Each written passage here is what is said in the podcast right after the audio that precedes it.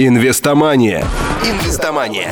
Теория и практика. Подробно и без секретов. Для стартаперов, инвесторов и тех, кому интересен бизнес в онлайне. Инвестомания. Инвестомания. Инвестомания. Программа выходит при поддержке инвестиционного форума Рунета.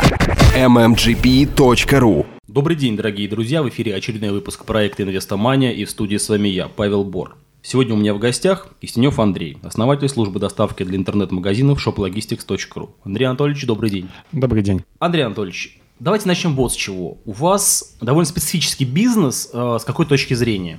С одной стороны, э, вы работаете с интернет-магазинами, а сейчас конъюнктура-то, в общем-то, не очень хорошая да, для, для торговли, особенно для интернет-ритейла. С другой стороны, эта отрасль, она достаточно, ну, мягко говоря, конкурентоспособная.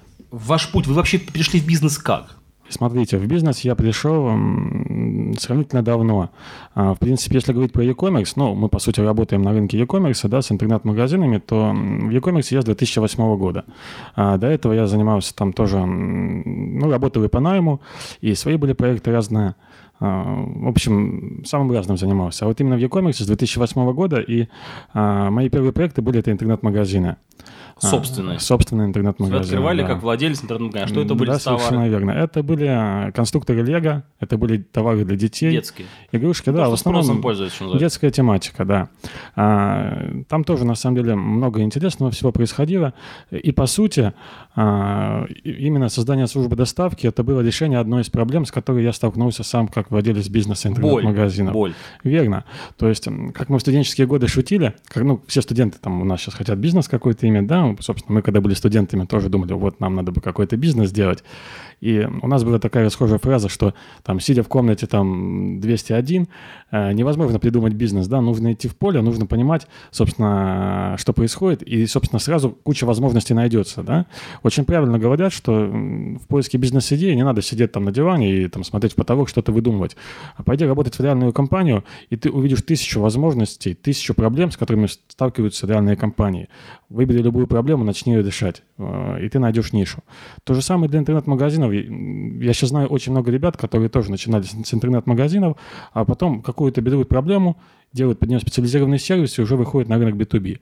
По сути, то же самое было и с нами. Да? В 2011 году, а, ну, мы запустили компанию в 2011 году, а до этого в 2010 году а, пытались найти себе службу доставки для своего интернет-магазина. И, собственно, столкнулись с рядом проблем. Вы говорите, что столкнулись с рядом проблем. Ну, понятно, что проблемы есть в любом бизнесе. Угу. Вот у вас сам бизнес в тот момент шел удачно довольно-таки. То есть торговля шла, все было успешно. В принципе, да, интернет-магазины росли, но все равно это были не очень большие интернет-магазины. То есть там количество заказов в день это было, наверное, ну, от 20 до 50 заказов в день. То есть такой небольшой ну, магазин. Средненький. Ну, средненький, небольшой скорее магазин, да. И по сути... Вам было мало, не хватало. Э, не то, что не хватало, но интернет-торговля это несколько другие компетенции, нежели у меня сейчас, да. Более того, например, возьмем пример Лего, да. Вот когда я начинал, там, 8-9 год, оно продавалось продавалось очень здорово. А в 2010 ну, году... тренд был. А в 2010 году, собственно, эксклюзивный э, дистрибьютор этой истории, всей компания Saks, открыла свой розничный магазин интернет. И, собственно, э, когда ты зависишь от одного поставщика, а, собственно, ну, у меня весь бизнес был там построен буквально на 4-5 поставщиках интернет-магазин, причем не эксклюзивных, то есть к ним доступ имели все. Это прямой путь, на самом деле, к э, падению маржи и к демпингу, да, к конкуренции по цене. И, по сути, э, рынок Лего, он и так был тоже высококонкурентный и довольно непростой, но после этой истории там, по сути, ловить было нечего. Единственное, что там, какие варианты, это самому как-то там импортировать, параллельно, параллельный импорт какой-то делать, и тогда там можно торговать. Либо иметь прямой контракт с Лего. Тут объемы должны быть дорогие уже. Э, да, но это, собственно, несколько другой бизнес, несколько другая история, да. Опять же, там, когда, я говорю, когда у тебя цена закупки примерно такая же, как в розничном магазине, там, цена продажи, да. Да, ну и признаемся, мало кто из э, e-commerce импортирует сам. Все берут у дистрибьютора практически. Ну, не соглашусь. Нет, разные проекты. Есть даже небольшие магазины, но они там берут какой-то товар эксклюзивный, да, сами там везут. Ну, эксклюзивный, Китая, да, у вас все-таки был масс-маркет. А, ты понимаешь, о чем, что я думаю? Что если говорить именно про интернет-магазины, то а, небольшие интернет-магазины могут выживать сейчас только в условиях того, что у них есть какая-то ниша, которая а, в чем-то эксклюзивна и позволяет отстроиться от других, потому что других способов конкурировать с гигантами нет, да.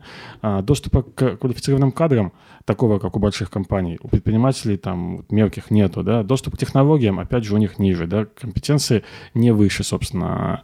За счет чего они будут побеждать гигантов? за счет, ну, как бы говорят, что за счет гибкости, за счет более там лучшего сервиса и лучшего знания своей аудитории.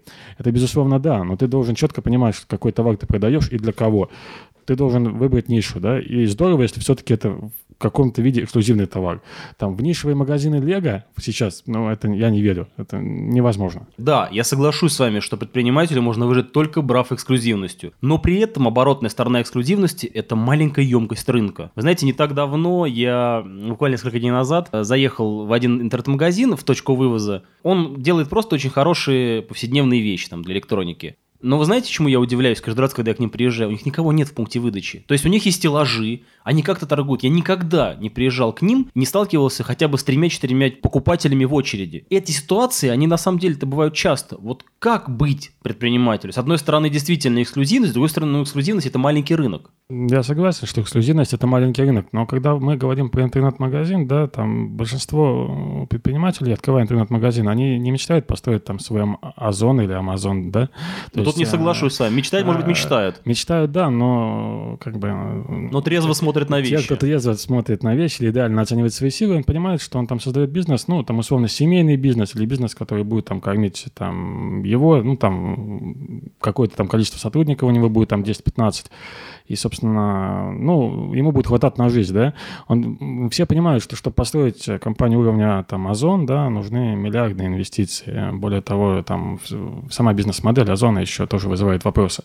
Если говорить про крупных игроков e-commerce, да, то э, они все операционно убыточны до сих пор у нас в России. То есть там прибыльных проектов как таковых нет. То есть у них у всех модель направлена на повышение капитализации и привлечение там следующего раунда инвестиций.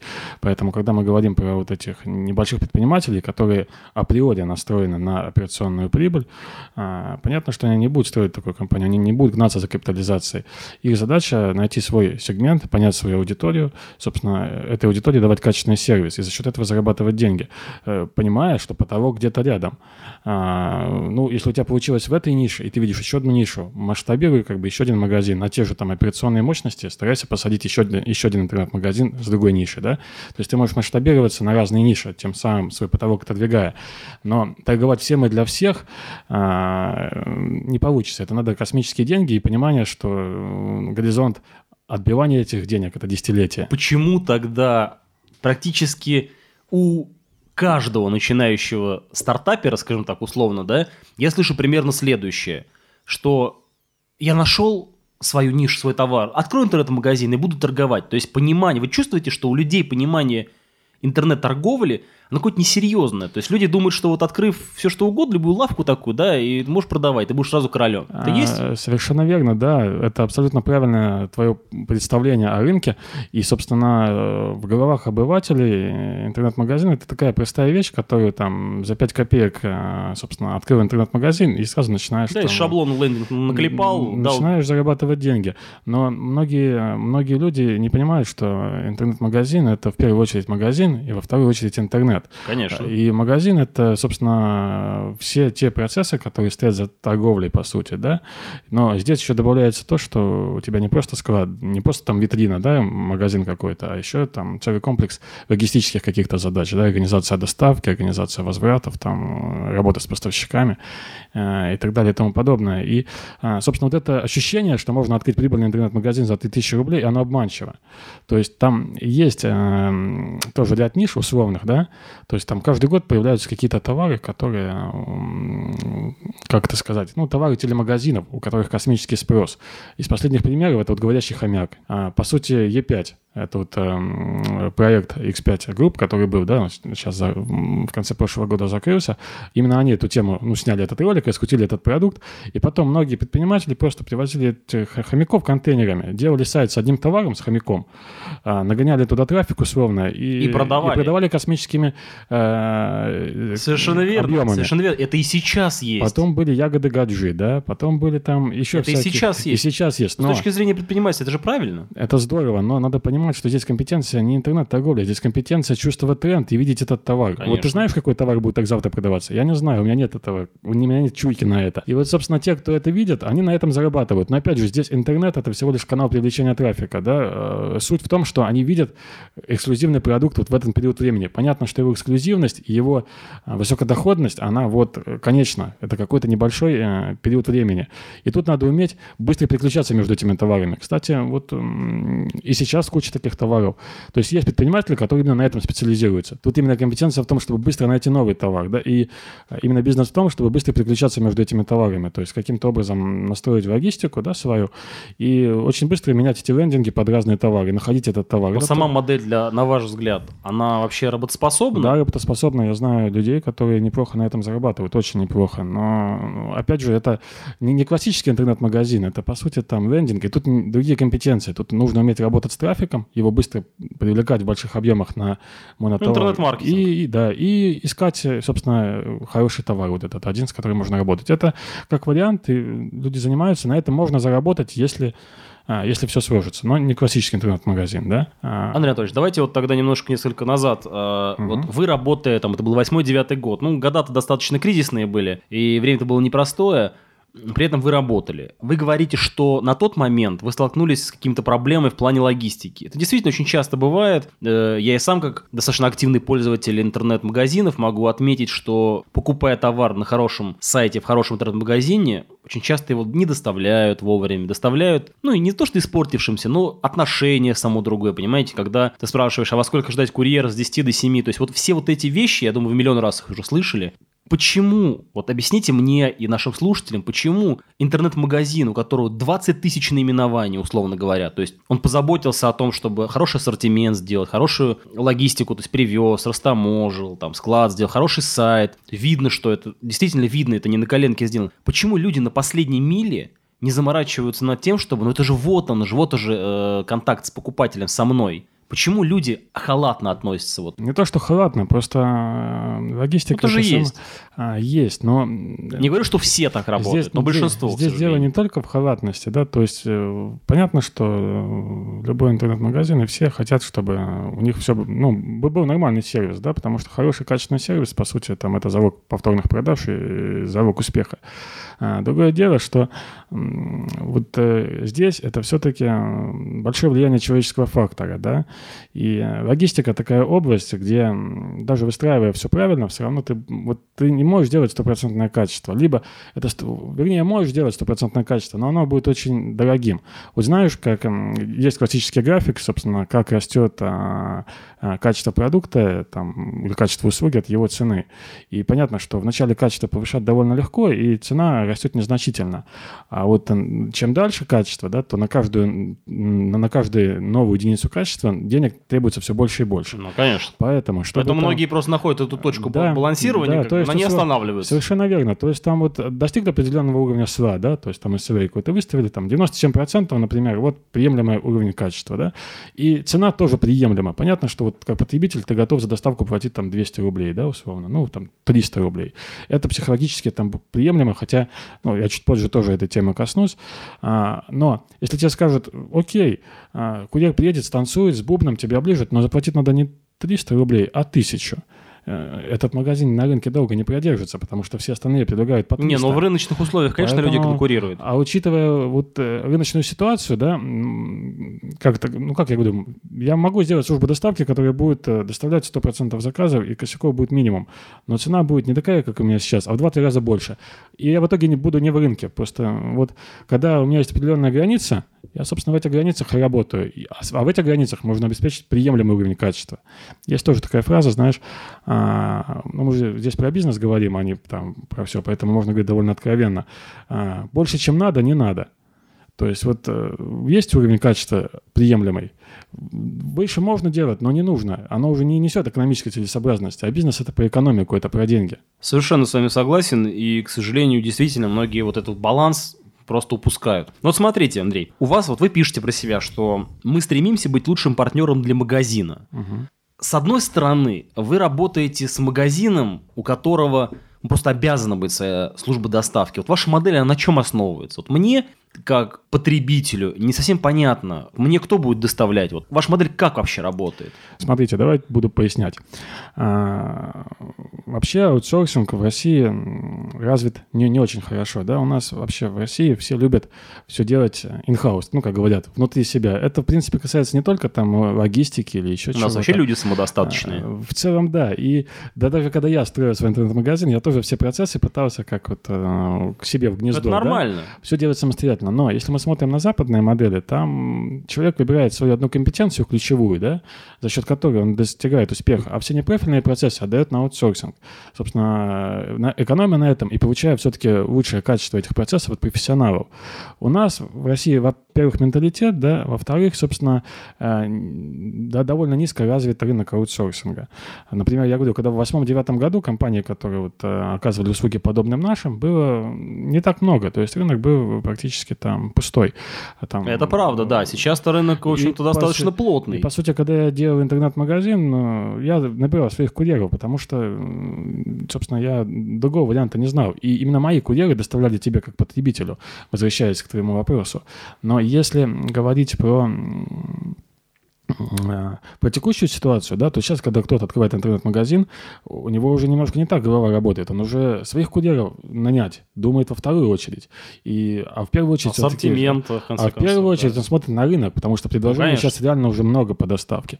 И на самом деле это правильно, потому что логистика – это такой бизнес, который а, работает хорошо на масштабе.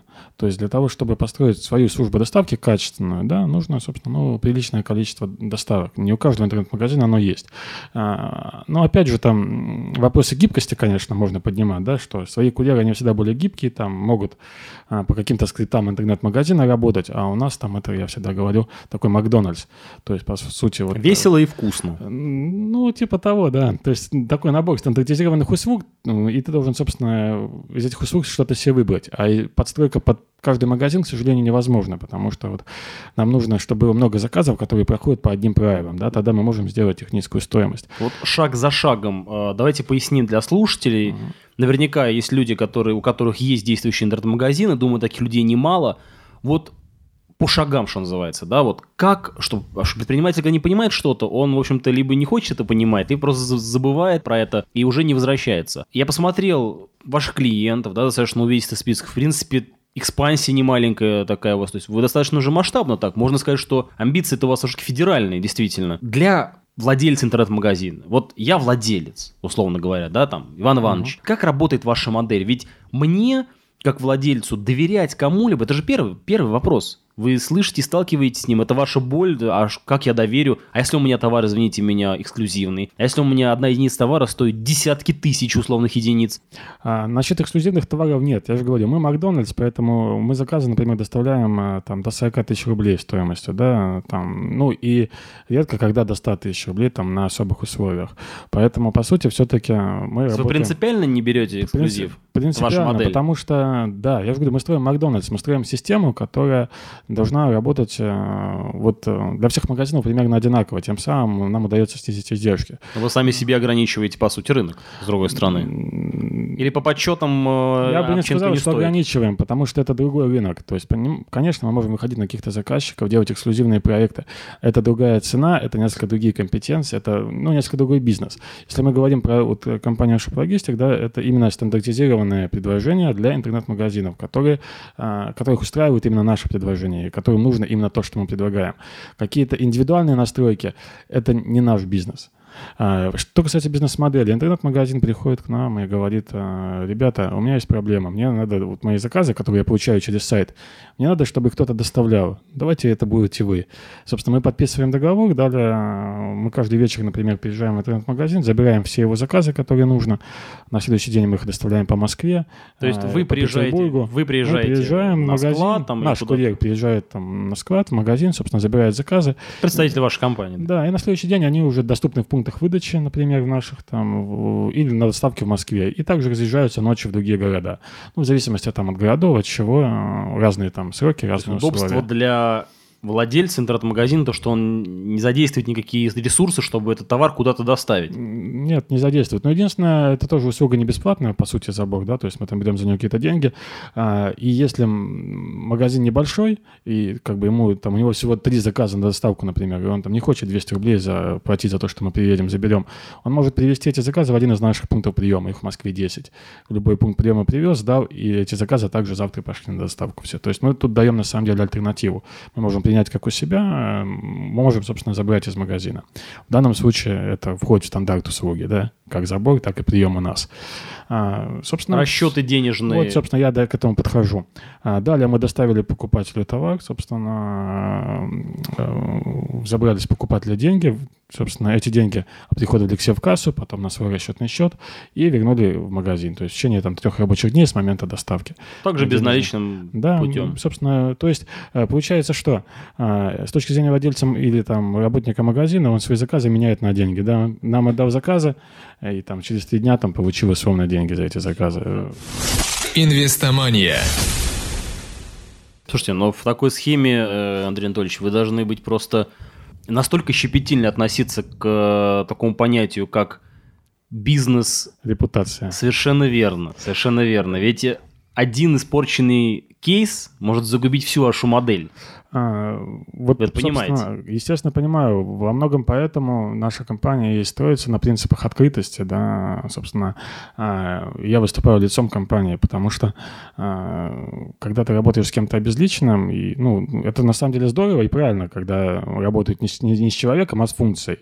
И в, и в нашем бизнес-модели, по сути, заложена работа с функциями. Но да? в наша есть... ментальность подразумевает как раз да, персонализацию. Но, но я всегда хочу, я, я пытаюсь донести до, своей, до своих потребителей, до своей аудитории простой посыл, что если что-то случилось там у вас в компании, и если, не дай бог, какой там денежный вопрос, да, вот вот он я, я, собственно, перед вами отвечаю лично за это, да, и, а, собственно... Вы открыты. На, на, на этом посыле, по сути, мы и набирали аудиторию довольно неплохо вот а, на старте, когда у нас кроме гибкости и, собственно, там человеческого лица ничего не было, потому что мы строили компанию с нуля, да, Вы говорите сути. «мы». Э, это Мы. вот старт компании, он происходил вообще как? Это был какой-то органический рост или вы заемные А, средства Это был привлекали? органический рост. Мы э, вообще 6 мая 2011 года мы считаем это дата основания компании. Дата рождения. Дата рождения компании, да. 6 То есть У мая. вас уже был день рождения. Ну, вот буквально там на днях поздравляю вас. Спасибо большое. А, 6 мая – это дата, когда мы зарегистрировали домен, да, сайт. А 6 июня, через месяц, мы повезли первые доставки чужие клиентов. По сути, на, в этот момент у нас были интернет-магазины свои, да, ну и там какое-то количество там вот этих доставок и свои курьеры. Мы Обкатывали на себе. ну, собственно, это, да, мы доставали для себя и стали привлекать клие- Партнеров. э, других клиентов. Ну, по сути, объем заказов был а, вот 350 в день, то, что я говорил. И мы начали набирать других клиентов. То есть, ну, по сути, это ноль, это ничего, да, у нас не было. И вот э, за весь 2011 год мы доставили там около 30 тысяч посылок. То есть, ну, довольно неплохо начали расти. На конец э, года, там, декабря 11 это где-то уже было 500-600 в день. То есть, июнь это 50, там, 50-60 своих только, а декабрь это 500, из которых там 450 это чужие, да, условно. А, Я говорю, вот как, росли органично. Причем, а, опять же, каким образом? Я Получается, это- что, получается, что те, те ресурсы денежные, которые вы зарабатывали в своих интернет-магазинах, вы вкладывали в эту бизнес-модель. Ну, на свое развивались. в том числе, да. не мы- заемные, не кредитные средства, не инвесторские. а, инвесторов у нас нет до сих пор, мы развиваемся. С этим тоже вас поздравляю. Я тоже, да, и себя с этим поздравляю, потому что я говорю, давай отвлекусь немножко, раз э, коснулись этой темы. На самом деле, года полтора назад, а, ну, до этого мы были очень сильно тоже ориентированы на рост, потому что логистика, это, она подразумевает, что ты должен выйти на какой-то эффект масштаба. Когда ты на него вышел, ты уже можешь спокойно там работать э, в операционный плюс и быть довольным. Ну и, собственно, вот года полтора назад мы росли, росли, росли, тоже там вкладывали, вкладывали деньги и, собственно, поняли, что пора принимать решения – Собственно, по какой модели мы пойдем? Либо мы будем всеми силами стараться увеличивать свою капитализацию и выходить все-таки вот на рынок поиска инвестора, да, либо мы сейчас немножко притормозим там, со скоростью роста и будем концентрироваться именно на эффективности бизнеса, и любыми силами будем выводить бизнес в операционный плюс. И вот э, полтора года назад мы прошли для себя эту развилку и четко решили, что мы будем работать на операционный плюс, что мы будем именно строить компанию операционно прибыльную. С этого момента мы там немножко пересмотрели приоритеты, немножко там снизили агрессию, с которой мы все это дело развивали. И, собственно, в 2014 году мы стали операционно прибыльными реально, и до сих пор операционно прибыльный там, практически ежемесячно. Ну, в конце и концов, размыть здорово. долю можно всегда.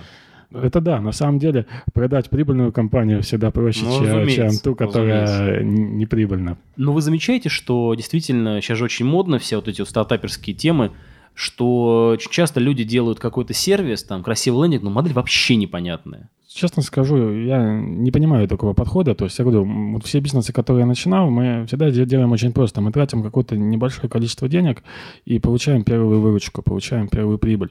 И только понимая, что мы можем зарабатывать, мы э, тогда начинаем вкладывать дальше или, собственно, развиваться на получаемые средства. А, я вот не понимаю этой истории, когда люди тратят кучу денег на разработку, там 6-10 там, месяцев продукта, и, собственно, там... А продукт никому и не нужен. Условно, где-то сидят там в каких-то там, ну, там, не знаю, офисах что-то делают, э, там как-то, ну, основатели ходят, там как-то пиарят там себя, проект, по сути, реальных клиентов нету до сих пор. Мне эта модель не близка, возможно, она имеет право Это на классический жизнь, да, рынок вечера. Возможно, да, но Театр. я говорю, я никогда не, не, не привлекал деньги таким образом, и, собственно, мне, мне вот эта модель не близка. Мне близка итерационная модель, когда я что-то делаю, получаю результат, получаю деньги, масштабирую или развиваю. Собственно, я говорю, мы вот в 2011 году, опять же, мы смотрели на рынок, собственно, ну, в 2010 году, когда мы начали искать компанию какую-то, которая нам будет доставлять, мы кого-то нашли, тоже новичок на рынке был, потому что там искали в горячий сезон, и опытные компании уже не брали новых клиентов. А, и мы с ними поработали там 3-4 месяца, месяца, как раз до начала 2011 года, и я вижу, что они много делают неправильно, не так, как надо делать для меня, для целевой аудитории интернет-магазина. У них просто не было опыта работы с интернет-магазинами, да, там они из логистики откуда, из грузоперевозок пришли. Я им говорю, сделайте так, надо так. А понимания нет. Ну, собственно, не, не, не хотели понимать. Да, при этом, при этом я смотрю, что бизнес у них растет. Они делают не так, но они растут. Это явный сигнал для меня, что рынок свободен. Я говорю, ну давай попробуем, ну, партнеру своему говорю, давай попробуем, зайдем, посмотрим. Мы сделали сайт за 3000 рублей, то есть, ну, элементарные просто посадочные страницы, там текста какие-то, ну, еще что что-то. сложно-то? Честно, открыто, понятно. Честно, открыто написали, кто мы, что мы, да, что мы там, по сути, вот из интернет-магазина, там опыта немного, ну, собственно, потому что там в таких вещах как бы обманывать и напускать на себя там и делать мину опытного игрока, когда это не так, смысла нет, да, то есть надо делать реальную подачу. Это честность, это очень, это очень важно. Важно то, чтобы... Перед тот, покупателем, важен, потребителем. Важно то, чтобы тот посыл, который ты посылаешь, он а, в итоге оправдывался, то есть как это в услугах, да? И, то, что заявлено на лендинге, то, что реально является да. по факту, очень редко, очень редко, к сожалению, я это констатирую, является стопроцентным, ну, практически совпадением. Очень редко. Согласен, но вот смотри, то есть когда ты покупаешь товар какой-то, да, понятно, как оценить его там качество, да, посмотреть, там, пощупать там качество материала. Когда ты покупаешь услугу, э, это декларация, это всего лишь обещание. Картинку ты покупаешь, ну, по сути. Ты да, воображаемый... да, покупаешь некий слоган, что-то, что у тебя в голове там смоделировалось после того, как ты почитал. И вот в итоге, когда ты будешь доволен すごく Только в двух случаях. Либо если твои ожидания компания превзошла, да. либо если они соответствуют. Либо если не ниже ожидания, даже если услуга классная, то все равно не оправдается ожидания, и будешь недоволен. Ты знаешь, вот я тоже там часто привожу пример, там кто-то пришел в Макдональдс, там, собственно, а, покушав за 200 рублей, и он доволен. А потом он пришел там в Гудман, да, покушав за 5000 рублей, и он недоволен. Хотя качество, ну, понятно, ну, что очевидно, еда, еда в Гудмане намного лучше, чем в Макдональдсе. Ну, почему так получилось? Получилось. Почему он недоволен в Гудмане, да, и доволен в Макдональдсе? Потому что там в Гудмане у него ожидания были еще выше, чем он там получил. А в Макдональдсе он, собственно, не ожидал то, что получил. Вот соответствие ожиданий и как бы реальности – это очень важно. И вот э, в B2B важно, чтобы вот они совпадали. Поэтому мы, собственно, сделали это все просто, все честно написали. И, собственно, на, на этом сайте за 3000 рублей мы, собственно, набрали там первых 100 клиентов, по сути, да, только потом уже стали там развивать сайт. А, мы работали тоже там офис, минимальный какой-то склад там у нас был 50 там, или 60 метров, да, нанимали курьеров, развивались итерационно. После того, как площади не хватало, просто приходили к нашему арендодателю, говорили, давай нам еще площадя, и там тоже как бы... Мы... Но любой каприз за ваши деньги. Да, ну мы не брали там, знаешь, там 2000 метров про запас, будем платить и сидеть.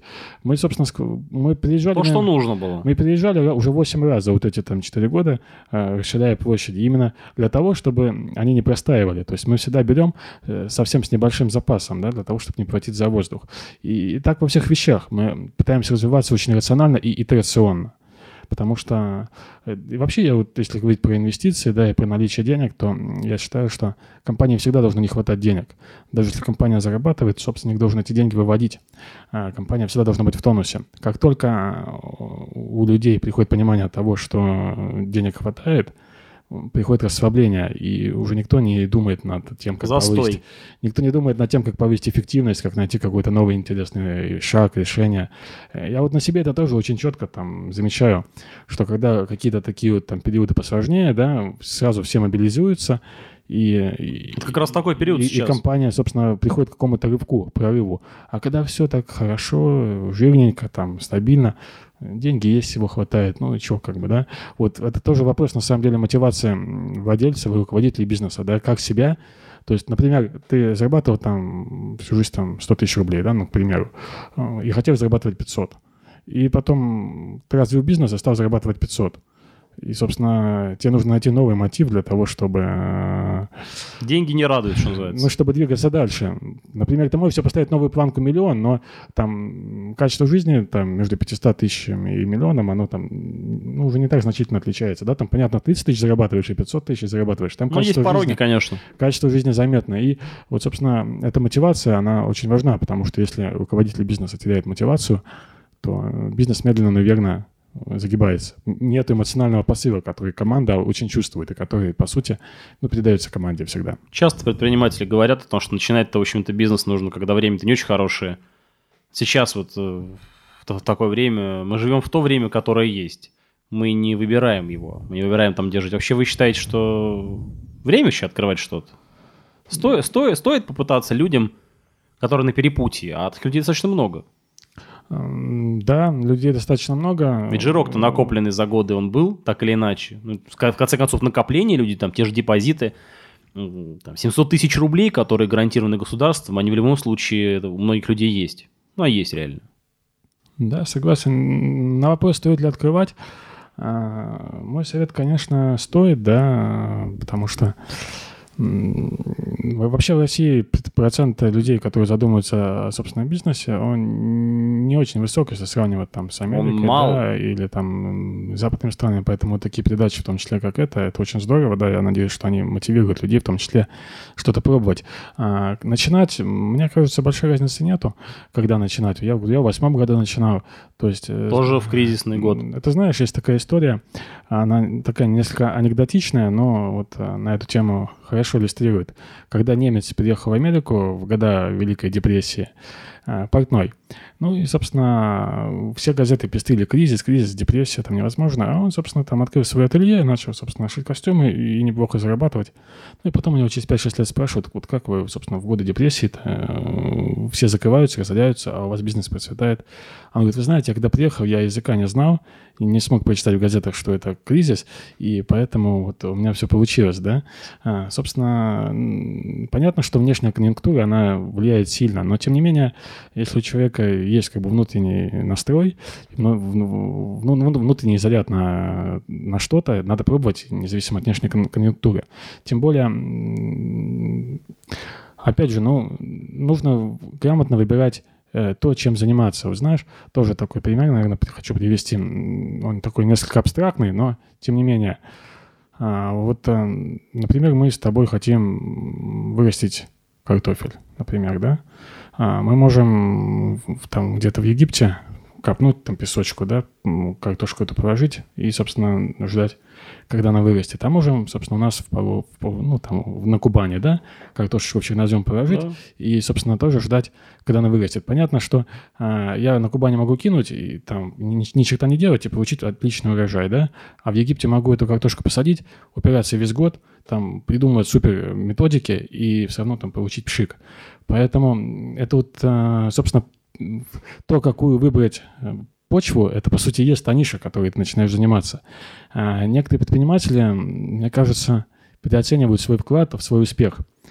Вот, собственно, я тоже иногда задумываюсь, там, в чем причина нашего там успеха, например, да, и скорее это успех не потому, что там я такой талантливый или так здорово, это скорее успех вопреки.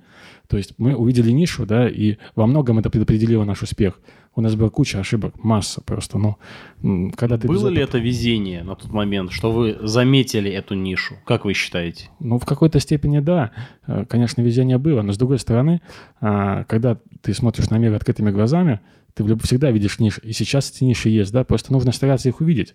Я говорю, иди работать в любую компанию, и ты э, столкнешься с миллионом примеров, что работает как бы не очень здорово, и ты можешь, собственно, брать и этот сервис создавать. Э, ниш много было и раньше, их есть и сейчас, и они будут. Это как тоже, по-моему, говорили что, там, в начале 20 века, что все изобретения уже изобретены, да, там, что патентов больше не будет, да, а потом сколько еще всего от открыли. Ну, неизведанного, этого. конечно. С другой стороны, как быть в ситуациях, когда предприниматель, делая какой-то бизнес, вот у него получается и ниша, и почва благодатная, и все у него получается, но при этом он вообще не горит с этим. И вы это видите, глаза потухшие у людей. Вот на любую конференцию по бизнесу приди, людей, а все успешные, у всех хороший бизнес, у всех открытые, скажем так, э, финансовые показатели, но горящие глаза, ну, я видел на одной конференции максимум там у пяти человек. И вы это тоже видите. Глаза потухшие. А бизнес это, идет. Это важно. Это важно. Вот что... как здесь быть? Понимаешь, горячие глаза очень важны на стадии запуска бизнеса, да, после того, вот опять же, тоже, вот я сравниваю себя там 4 года назад, когда мы запускали бизнес, да, там это был бесконечный драйв, это было там к 8 утра на работу, в 12 ночи я только выезжаю с работы, там это 5-6 дней в неделю, и воскресенье там опять же на работе, но поменьше, и, собственно, сейчас, когда система отлажена, а, я могу там и несколько дней на работе не появляться, и все работает стабильно, четко, да, там никакого пожара нет, а там вот когда только стартовали, пожар был каждый день, и требовалось там его тушить ежедневно. А, и вот именно на, на стадии запуска горящие глаза очень важны. А когда работает система, ее надо администрировать, тут уже важны, важны скорее не горящие глаза, а другие навыки. Опять же, умение предпринимателя меняться вместе со своим бизнесом, это тоже очень важно. Потому что, я говорю, навыки, которые требуются на старте бизнеса, или там э, навыки, которые требуются, когда компания растет в разы, и навыки, которые требуются, когда компания не растет, это совершенно разные навыки. И совершенно разные люди. Кстати, я вот тоже в какой-то момент, года два назад, по-моему, а, я вообще очень люблю так садиться и смотреть, собственно, что происходит с бизнесом, какое самое узкое место, куда надо направить все усилия для того, чтобы там вот одно место исправляем и получаем, ну, максимальный эффект, по сути, да, потому что нельзя сразу кучу мест налаживать, да. Всегда стоит вопрос выбора приоритетов, что выбрать, э, что налаживать. Поэтому пытаешься всегда определить самое узкое место. И вот, собственно, я так определял это узкое место, мы его исправляли получали эффект, двигались дальше. И в один момент я вдруг понял, что узкое место — это я, что мои подходы к управлению и, собственно, э, когда управляешь компанией из 20 человек, это одна история. Когда управляешь компанию там, из 350 человек, это другая история. И ты должен по-разному мыслить и по-разному управлять. И я вдруг понял, что вот... А, надо брать того, кто что лучше тебя. Надо либо самому меняться, либо, да, брать того, кто, собственно, сможет это делать.